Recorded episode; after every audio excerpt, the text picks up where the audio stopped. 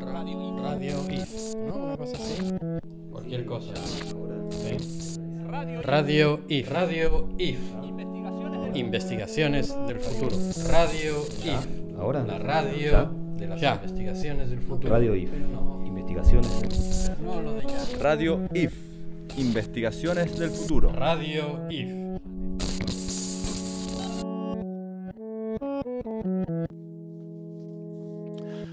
Bueno, estamos en Radio IF, es el eh, segundo podcast que estamos llevando adelante. La agenda de, estos primeros, este, estas primeras charlas tienen que ver con, el impacto que está produciendo la audiencia pública en función de, la hipotética venta de tierras públicas en, la, Costa Salguero, en la costanera norte de la ciudad de Buenos Aires. Y este, nos pareció súper importante que estuvieran hoy con nosotros las ah, arquitectas o arquitectas representantes del colectivo de arquitectas en defensa de las tierras públicas que se formó a partir de esta, este, esta amenaza al- a, la, a la- a la idea de espacio público que estamos viviendo. Así que bueno, con nosotros hoy está Bárbara Rosen y Adriana Guevara, eh, y ellas nos van a contar un poco en principio eh, en qué consiste este colectivo, cómo se formó, y luego seguiremos hablando en torno a este tema de eh, la venta de tierra y de suelo público que nos tiene tan preocupados. ¿Qué tal, Bárbara? ¿Cómo Contanos un poco. Buenos días. Eh, bueno, co- como bien dijiste, hola Adriana, Hola. el colectivo de arquitectas eh, nace justamente como una respuesta espontánea entre un grupo de colegas que trabajamos en la construcción de la ciudad desde distintos espacios, algunas desde la actividad privada, otras desde la función pública, como es mi caso. Yo también estoy en la Defensoría del Pueblo, eh, a cargo del área de derechos urbanos, espacio público y medio ambiente, otras colegas como Adriana que están en el ámbito de la universidad y otras forman parte de asociaciones profesionales, pero que todas coincidimos en que el proyecto presentado por el jefe de gobierno que propone modificar la normativa urbanística en lo que es la costa ribereña de Buenos Aires es realmente una gran injusticia, una injusticia urbana, social y ambiental. Como profesionales eh, sentimos la necesidad de y la responsabilidad de alertar sobre lo que estaba pasando, de hacer un llamado a la reflexión. Este colectivo tiene, eh, es como un espacio muy diverso de saberes, de distintas trayectorias, esa es la fortaleza, pero en el debate que tuvimos, en las conversaciones que teníamos, nos dábamos cuenta que realmente es un proyecto que vulnera derechos, incumple muchísimas normas que vamos a comentar, pero al vulnerar derechos urbanos y ambientales, lo que creíamos es que hay que intentar frenarlo, con lo cual lo primero que hicimos fue enviar una carta a los legisladores. En tres días juntamos 342 firmas de colegas, eh, justamente para poder eh, comentarles nuestro rechazo al proyecto, tratar de detenerlo. Nos preocupa un poco que lo que ocurre es que mientras en- de manera simultánea había muchos debates en ámbitos académicos y sociales sobre el urbanismo post pandemia, las decisiones políticas que terminan definiendo la construcción de la ciudad real se da de una manera de espalda al río y de espaldas de la gente. Nadie se entera lo que ocurre en la legislatura, con lo cual el objetivo es, por un lado, la preservación de las tierras públicas y por otro lado, una estrategia de, poner a la vista, de visibilizar eh, lo que está ocurriendo en la legislatura para que toda la opinión pública se exprese. Por eso la estrategia fue hacer una masiva convocatoria a la audiencia pública y poner en conocimiento qué es lo que se está debatiendo, que es la privatización de tierras públicas con usos privados. Sí, sí, tal cual, porque en realidad eh, creo que una de las cuestiones más interesantes que tiene el armado de este, este colectivo es salir de la, indignación en, el café, o sea, en el bar, salir del, dedito indignado en el bar y tratar de activar generando redes. Sé que Bárbara no lo quiere decir, pero ella tiene una gran capacidad de generar redes, ella fue la impulsora de este primer llamado y después se organiza y se autoorganiza solo. Somos, somos muchas las que pensamos de la misma manera, que no es la, no es la manera que te venden, que, que piensa el colectivo de, arqui- de arquitectos. Eh, de hecho, desde, desde leyendo el discurso en el cual presentan a este proyecto, te dicen que está avalado por las entidades más prestigiosas, metiendo a todos los arquitectos en la misma bolsa, entidades más prestigiosas de la disciplina.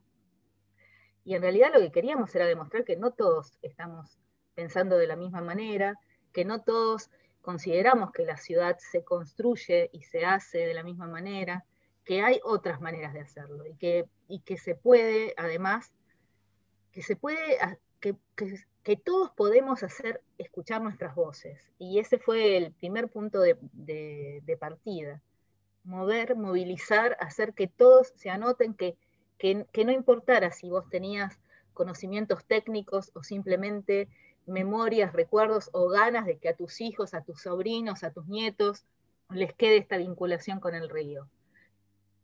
Todas las voces tenían que ser escuchadas y no estábamos ocultas o invisibilizadas a través de un gran banner de entidades prestigiosas que anulaba nuestras, nuestras miradas.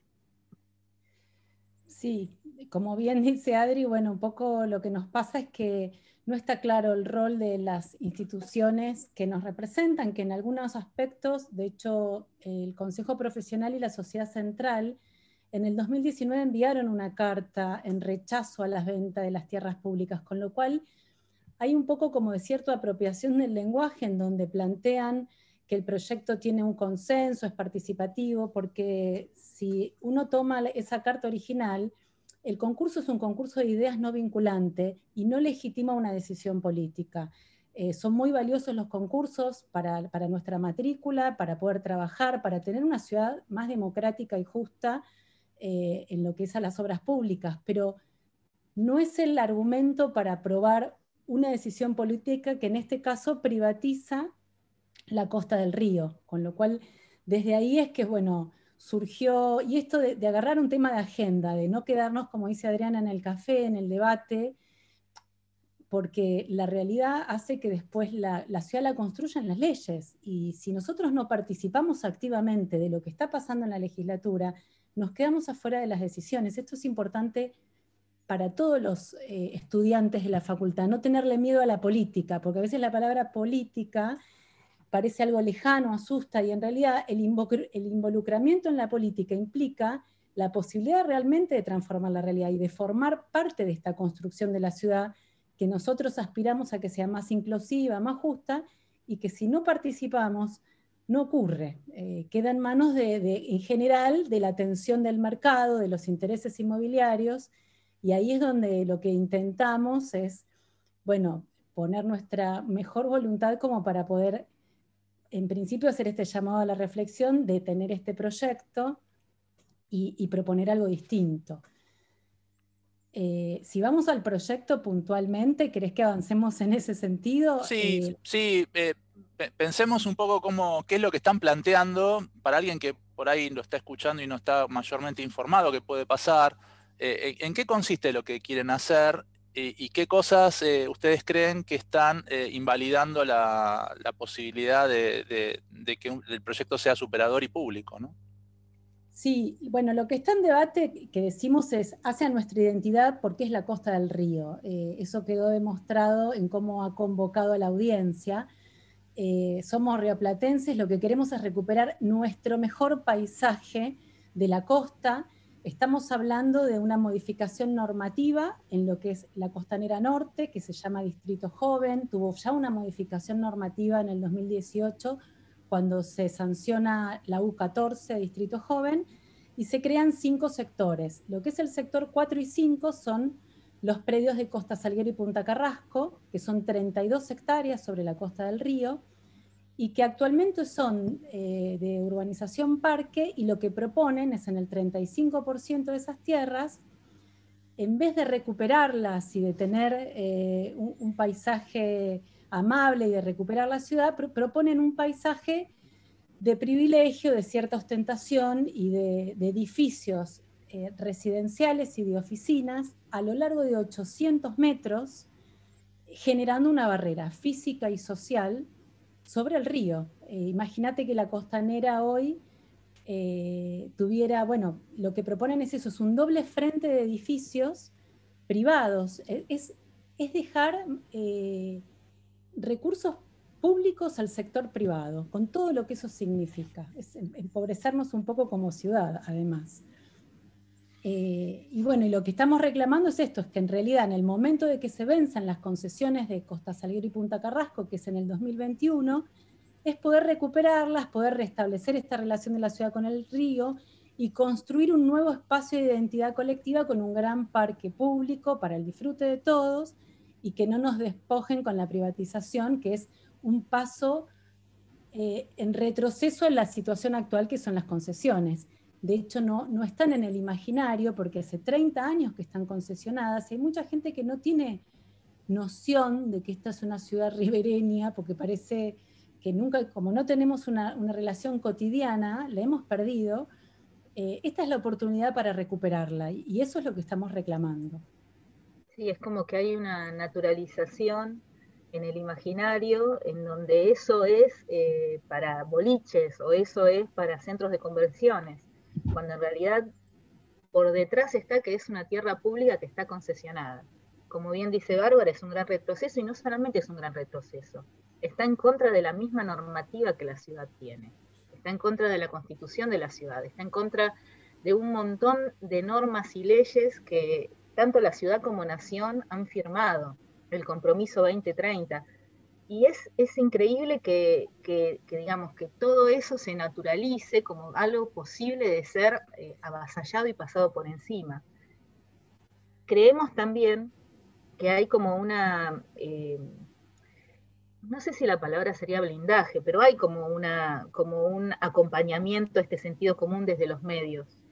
Los medios acompañan a que esto sea mostrado de determinada manera. Por eso nos pareció interesante hacer como este trabajo más desde las redes, más desde un, camino de hormiga, porque nos íbamos contactando entre nosotras, entre las amigas, que además se contactaban con amigas y que además se contactaban con amigas. Una de las cosas más, más emocionantes, o por lo menos que a mí más me emocionaron de este colectivo, es esta este, eh, esta construcción colectiva de conocimiento. O sea, muy rápidamente nos organizamos, somos muchísimas en el grupo de chat. Muchísimas.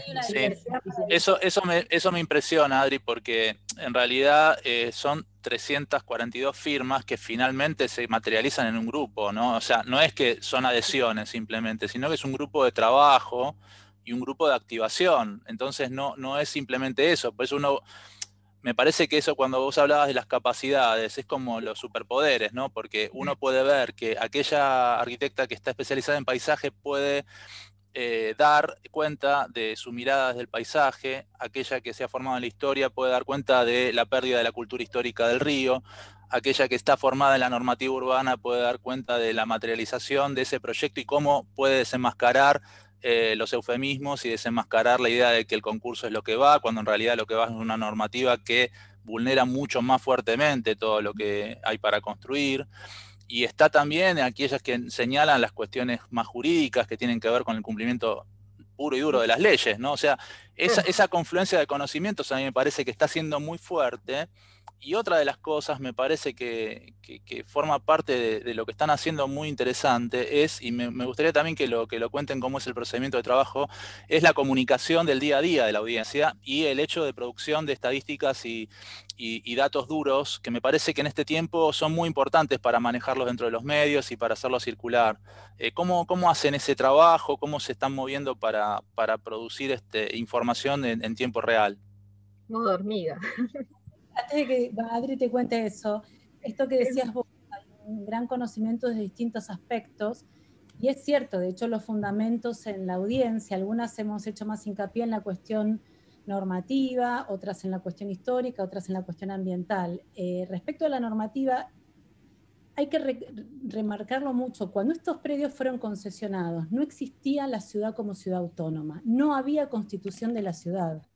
Eh, no es un dato menor porque hoy la constitución es el pacto social más grande que puede alcanzar una sociedad y hay que cumplirlo. No es algo que uno pueda elegir encuadrarse en sus normas superiores o no. Todo cambio normativa tiene que encuadrarse en sus normas superiores.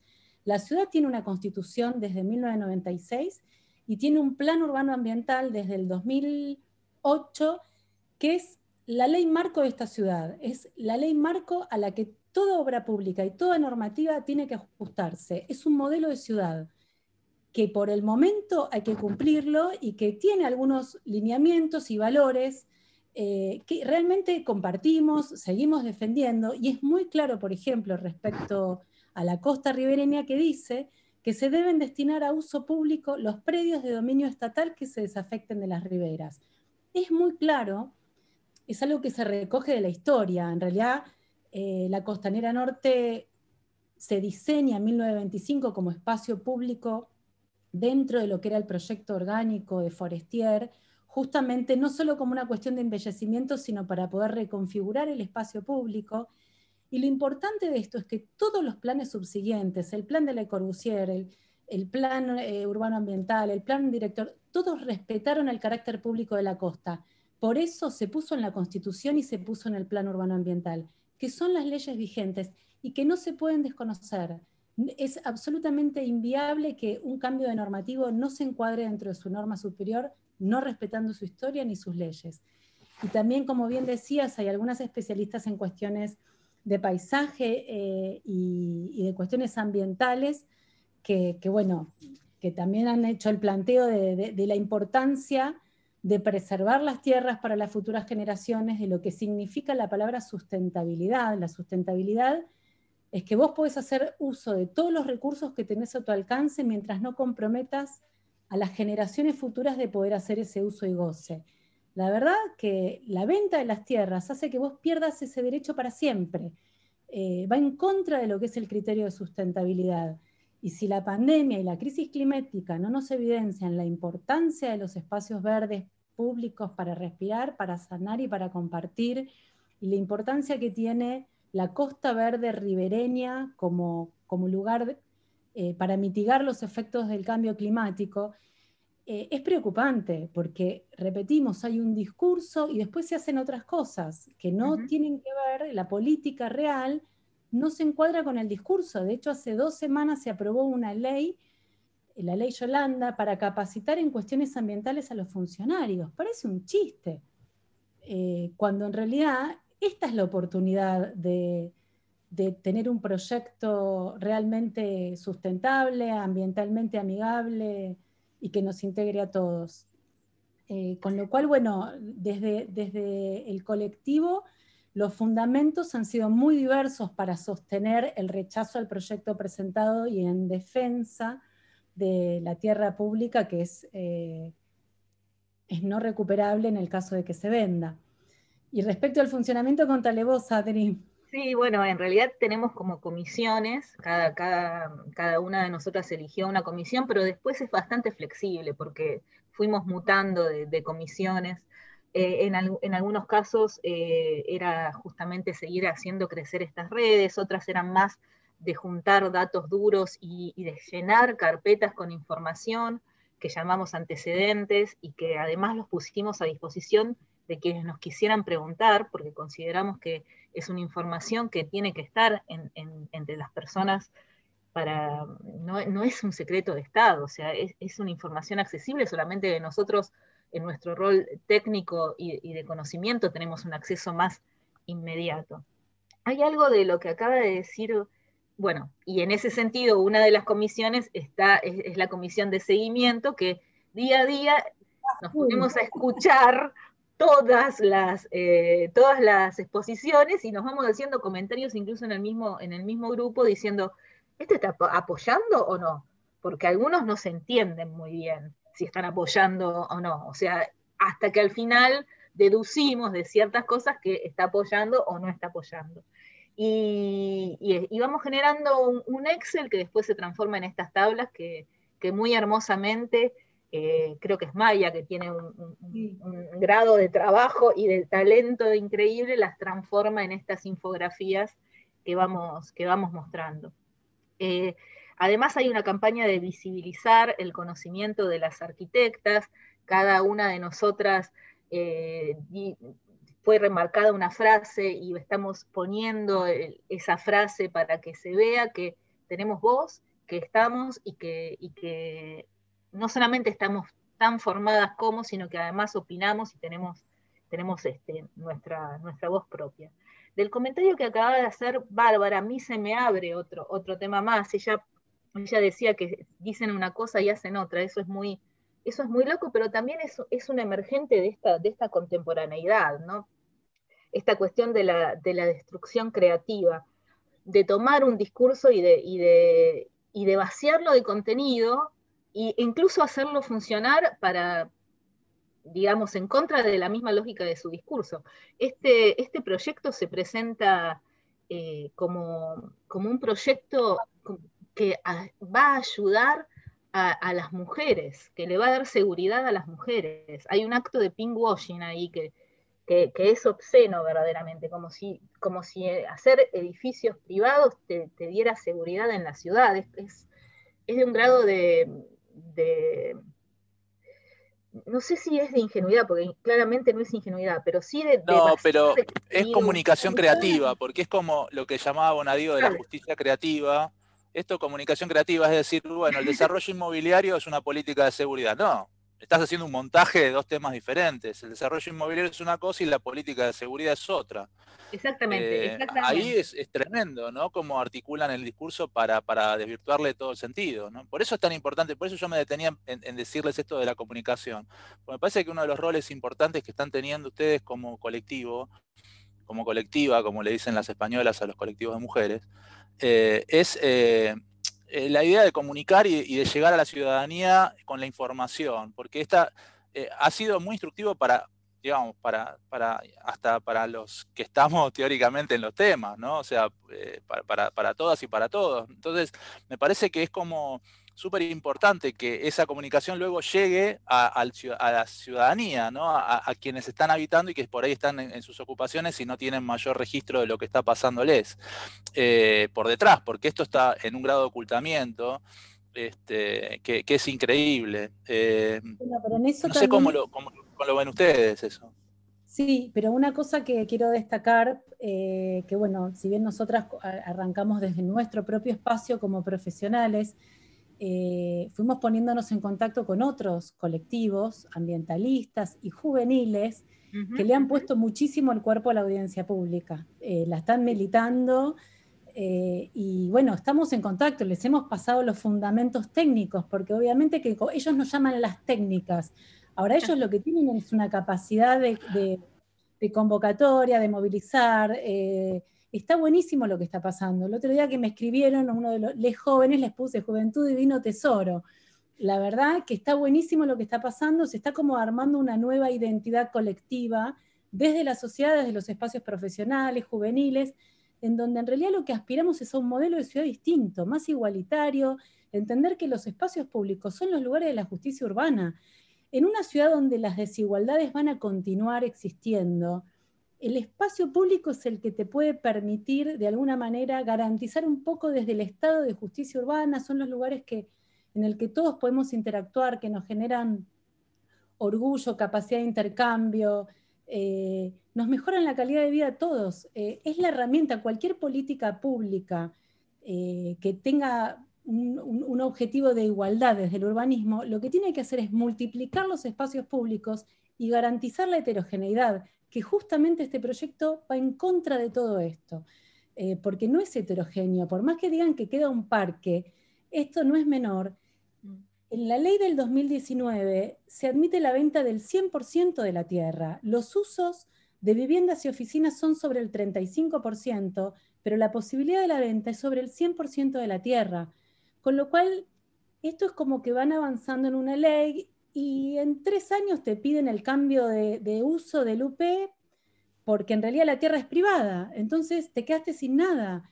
Eh, hay que estar muy atentos, esto no puede ocurrir más y lo que es bueno que está ocurriendo es la transversalidad y la comunicación de las redes, porque nosotras estamos en red y nos empezamos a manejar a través de las redes para poder ponernos en contacto con otros que opinan exactamente lo mismo que nosotras. O sea, eh, lo que hicimos fue como el despertar, el, avisar lo que está pasando, porque tenemos la mirada técnica y nos podemos dar cuenta.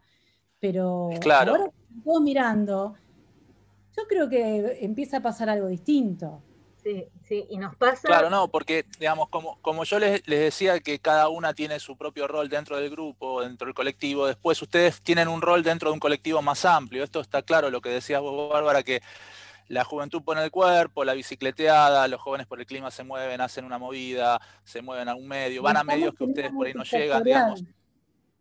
Claro, y, en, ese, en ese sentido, claro, hay la idea de participación, que el gobierno habitualmente lo que dice es la participación este consulto, ¿qué querés? ¿Un bebedero o un canil para perros? Es como, es la verdadera participación, la idea de que ustedes eh, están integrando como un cuerpo este, muy complejo y que implica a transgeneraciones y, grupos eh, de población muy diferentes. Entonces, en ese sentido me parece que es como eh, una, a pesar de que la audiencia uno, uno ve que es una, formalidad que, están tratando de sacarse de encima, es una gran puerta que se está abriendo para otras cosas, a mi juicio, me parece. ¿Ustedes cómo ven esto? Eh, sí, a ver, somos conscientes que el número lo tienen, de hecho Lustó ya se expidió diciendo que van a acompañar el proyecto, pero todos los argumentos de, todos los que estamos exponiendo en la audiencia pública quedan en una versión taquigráfica. También se juntaron más de 46.000 firmas en contra de este proyecto. Y si esto avanza, se judicializará. Y la realidad es que la justicia va a tomar todos los antecedentes de los fundamentos de la audiencia pública. Son muy contundentes. Eh, aspiramos a que realmente eh, los legisladores se den cuenta de que no les conviene pagar el costo político y nosotros podamos decir, bueno, estamos salvando eh, la tierra costera de, la privatización definitiva y poder sentirnos bien con nuestros hijos. Este, pero la, verdad es que, yo aspiro a que haya una reflexión y una vuelta atrás. Tienen el número, tienen el número, pero eh, no, está, no está todo dicho todavía. Falta transcurrir, como no sé si lo dijimos, pero la audiencia pública tuvo 7.053 inscriptos, va a terminar recién a fines de enero y creo que hay que esperar a esa instancia para ver eh, cómo, sigue, cómo sigue, cuál es la repercusión. Por lo pronto el proyecto que querían aprobar este año ya no pueden. Y el año que viene es un año electoral, hay que ver qué pasa. Sí, sí, sí. Particularmente creo que estoy totalmente de acuerdo en lo que acaba de decir Bárbara, que esta, esta movida no, por más que tengan el, número para, seguir adelante, no es, no es algo neutro. tiene, y, yo creo que algo, algo va a producir. En lo que respecta a, esta cuestión de, colectiva y de de personalidades y, lo que nos está pasando, que es, ayer hablábamos con Bárbara por, con Bárbara por teléfono, eh, que nos empiezan a llegar eh, como denuncias de todas partes.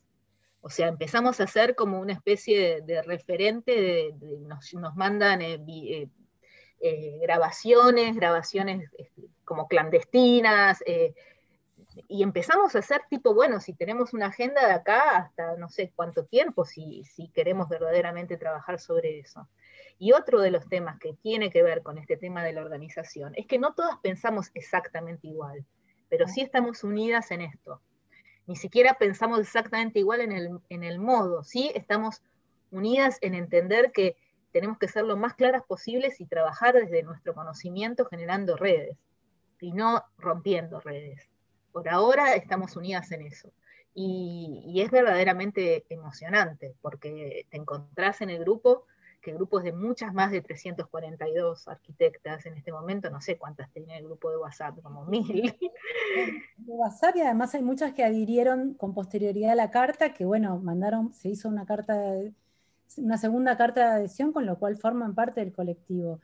Eh, pero es como dice Adri, nos llegan denuncias de tantas cosas que hay que dedicarle muchísimo tiempo eh, realmente, porque bueno, sí, es, es como, es lo que está ocurriendo. Hay un reclamo que empieza a aparecer, que está bueno poder eh, dar respuesta, acompañar, pero bueno, también esto del colectivo que somos, es un espacio que lo, valioso es que es la diversidad, ¿no? No pertenecemos todas al mismo espacio político, partidariamente hablando, eh, es la riqueza y también es la dificultad, ¿no? Porque tenemos modos muy distintos, pero poder dialogar y llegar a acuerdos eh, en una época en la que hay tanto individualismo, eh, la verdad que yo celebro lo que estamos haciendo, me, enorgullece formar parte, pero es cierto que, hay, que hay, que dedicarle tiempo eh, y que tenemos las expectativas muy altas, además, somos todas muy exigentes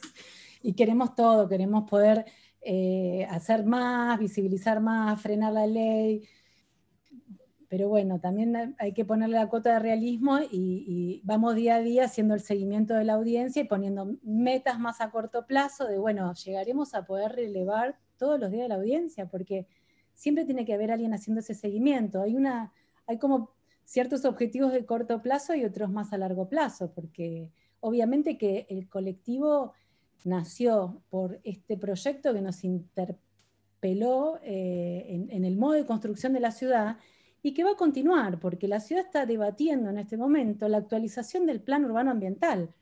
Entonces, eh, claramente tenemos que seguir mirando qué es lo que, es lo que está ocurriendo, porque este, este párrafo que te leí del artículo 9, que dice que se deben destinar a uso público los predios de dominio estatal que se desafecten de las riberas, puede que desaparezca si nadie está mirando. Eh, es muy importante la participación de todos, de, toda la ciudadanía en general, de desde los profesionales, de los jóvenes, porque cada uno tiene algo distinto que aportar. A mí me parece que incluso eh, el trabajo que están haciendo es inspirador para, para, las y los estudiantes. O sea, nosotros lo vemos. O sea, me parece que ustedes también con esto están educando una generación. Eh, que está viniendo. Entonces están sembrando algo que puede ser mucho más poderoso que lo que ya ahora tienen, que es bastante. Eh, a mí me, daba como para pensar es que esto que comentabas respecto al plan urbano ambiental y, que si hay un doble discurso respecto a, la ley y, al cumplimiento, ¿no? Como en el momento se, se esgrimen algunos argumentos que no son legales y otras veces sí. Eh, ¿qué posibilidades ustedes ven de incidir en este, en este tipo de, normativas, como plan urbano ambiental o de, reglamentaciones? Eh, ¿Es, posible seguir con este tipo de, movilizaciones eh, públicas para, poder afectar a, que sea más de interés público? ¿Qué, qué, qué cosas ven con esto? Sí, a ver, empezado, la ciudad está haciendo unas reuniones en las comunas nosotros ya algunos estamos participando en esas reuniones en las comunas. Lo que ocurre, que esto es más en términos generales, la legislatura tiene número propio para aprobar leyes. Eso no está bueno para la democracia, eh, porque vos necesitas siempre tener que, debatir y tener que llegar a un acuerdo. A las, leyes de orden eh, que involucran la construcción de la ciudad, que involucran otras generaciones, porque lo que vos definís respecto a, determinadas normas, no estás definiendo para los próximos cuatro años, estás dejando sentada la ciudad para los próximos 50 años. Con lo cual sería maravilloso que todo tenga que ser aprobado por consenso o por mayoría, no con los votos eh, del oficialismo nada más, cosa que no está ocurriendo. Las leyes que involucran la construcción de la ciudad vienen saliendo solo con los votos del PRO ahora apoyan los radicales, pero la verdad es que la actualización del plan urbano, a mí me tocó en hace muchos años eh, ser coautora del plan urbano y después ser directora de planeamiento urbano, para, me tocó llevar adelante el proceso de participación en la legislatura. Durante un año entero, durante todos los martes, con el arquitecto Mario Sabugo y David Kuliok, hicimos el proceso de participación en la legislatura y todas las opiniones de los vecinos las fuimos volcando a una planilla Excel, más o menos como venimos haciendo ahora en el colectivo de arquitectas. Y costó muchísimo trabajo, pero pudimos consensuar la ley actual, la ley 2930 del Plan Urbano Ambiental, pero por amplia mayoría, salió con 50 y pico de votos. Eh, eso es lo que hay que apuntar, es a dar el proceso de debate, a no tenerle miedo a la participación. Cuesta un poco más, pero después te legitima todo lo que hiciste ese proceso de participación no se está dando, se da de una manera, eh, suena mal decir falsa, pero no real, porque en realidad es como, esta, como la audiencia te dicen, se cumplió el proceso de participación, pero si vos no tomás lo que la gente dice, la participación no es real. El, desafío es poder incorporar todo lo que te van planteando los vecinos y poder, la ciudad siempre tiene intereses contrapuestos, poder ir encauzando las distintas demandas en, un proyecto en común. La ciudad tiene que ser un proyecto colectivo y así se construye colectivamente. Eh, nosotros vamos a seguir participando, pero insisto, al, que la legislatura tener la posibilidad de, no abrir el debate real, no sabemos qué va a pasar. Esta ley nos va a demostrar un poco cómo va a seguir la cuestión. Si nos escuchan, tenemos más esperanzas. Si en realidad el proyecto se aprueba sin escuchar a los vecinos, todo lo que ocurra para adelante va a ser de la misma manera, de espaldas a los vecinos, a la comunidad en general. igual en este, en este proyecto en especial, cuando dicen que se cumplió con la participación, la, ponen en, este, en este concurso de ideas que hubo, que como ya hemos dicho no era, no era un concurso vinculante, un concurso de ideas tiene, tiene como fundamento pensar sobre diferentes maneras de hacer la ciudad y de repente lo transformaron. O sea, primero, gana un, proyecto que, en el cual se privatiza parte de la ciudad lo cual no significa pensar sobre distintas alternativas de hacer ciudad, es la misma alternativa de hacer ciudad que se viene teniendo. Y segundo, consideran que, eh, que existe esta, esta, legalización de este discurso simplemente por el hecho de haber hecho un concurso, lo cual pone al discurso proyectual y al discurso de los arquitectos en un rol muy, digamos, muy llamativo y muy interesante. Nos pone como legitimadores del uso de esa ley en tanto a esta cuestión de entidades prestigiosas de las cuales hablan, que avalaron al concurso, al concurso de ideas, que después se transforma en el legitimador de, este, esta participación. Una participación simplemente por algunos estudios de arquitectura no es una participación ciudadana, para nada. Eso también nos interpela que será otro debate que lo venimos conversando en en que tenemos que hacer en nuestras instituciones hacia adentro, eh, en la facultad, en, la sociedad central. La facultad, la verdad que avaló este proyecto, pero no pasó por el consejo directivo, no tiene el aval real de la, de la facultad de arquitectura. Eh, eso nadie lo dice tampoco. Eh, estas cuestiones hay que empezar a, a visibilizarlas también hacia adentro, no lo saben ni los docentes ni los alumnos, pero este proyecto, el aval que tiene la facultad, no es real no es legítimo porque no pasó por el consejo directivo de la facultad. Eh, y respecto a, la sociedad central, la sociedad central puede llamar a concurso, pero bien decían ustedes, es un concurso de ideas no vinculante, no legitima una decisión política. De todos modos, también se armó debate adentro de nuestra matrícula respecto al rol de los concursos, los concursos debieran ser vinculantes justamente para garantizar un montón de otras cuestiones, y si son vinculantes, eh, las bases tienen que encuadrarse en, el marco de legalidad, que tampoco ocurrió en este caso, porque las bases son ilegales. Entonces, eh, ¿corresponde hacer base fuera de la ley? ¿Es ético hacerlo? Además de ilegal, ponele que digan, bueno, porque es de ideas, pero ¿es ético?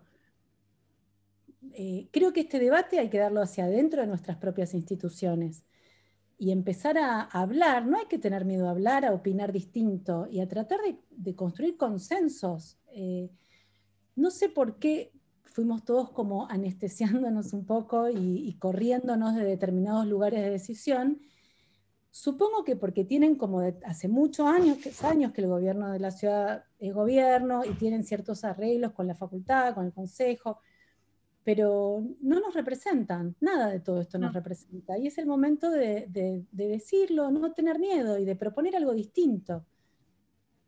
Sí, tampoco sé si los arreglos son con la facultad o con algunos integrantes de la facultad. Me parece que, ese sería, sería el tema.